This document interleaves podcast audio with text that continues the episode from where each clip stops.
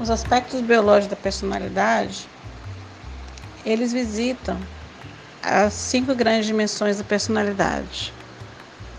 O neuroticismo, a extroversão, a abertura a novas experiências, a simpatia e a conscienciosidade, que mede o grau de concentração.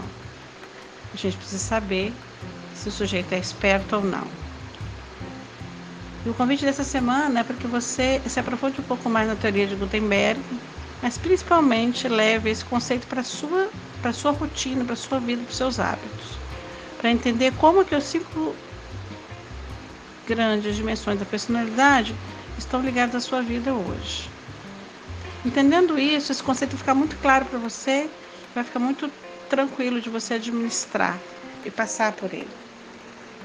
Uma outra questão importante que a gente está falando essa semana, que a gente também come, começou a iniciar sobre ela semana passada, é essa similaridade que nós temos com os primatas.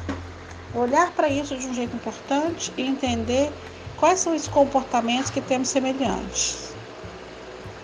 O conteúdo dessa semana vai falar de gêmeos e personalidade. Vai caminhar no, em três estudos: estudo de acasalamento seletivo, estudo de gêmeos e estudo de adoção.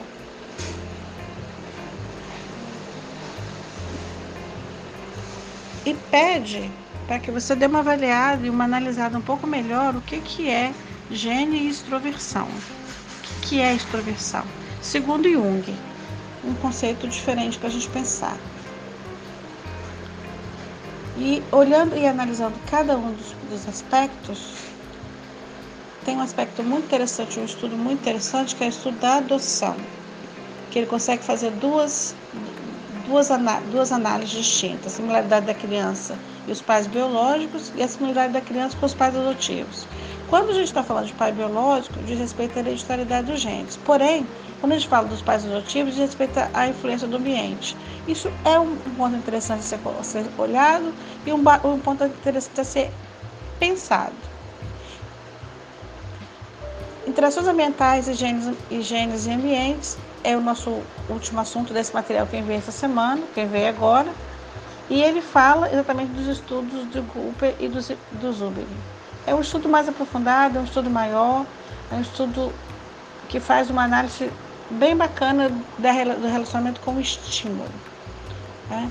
Se você mantém pessoas pouco, ratos pouco espertos em ambientes onde você estimula mais, o resultado dele aparentemente vai ser melhor. Isso reforça alguns outros comportamentos do ser humano quando ele acredita fortemente que quanto, quanto mais ele der estímulo para, para uma criança, melhor essa criança será no seu desenvolvimento.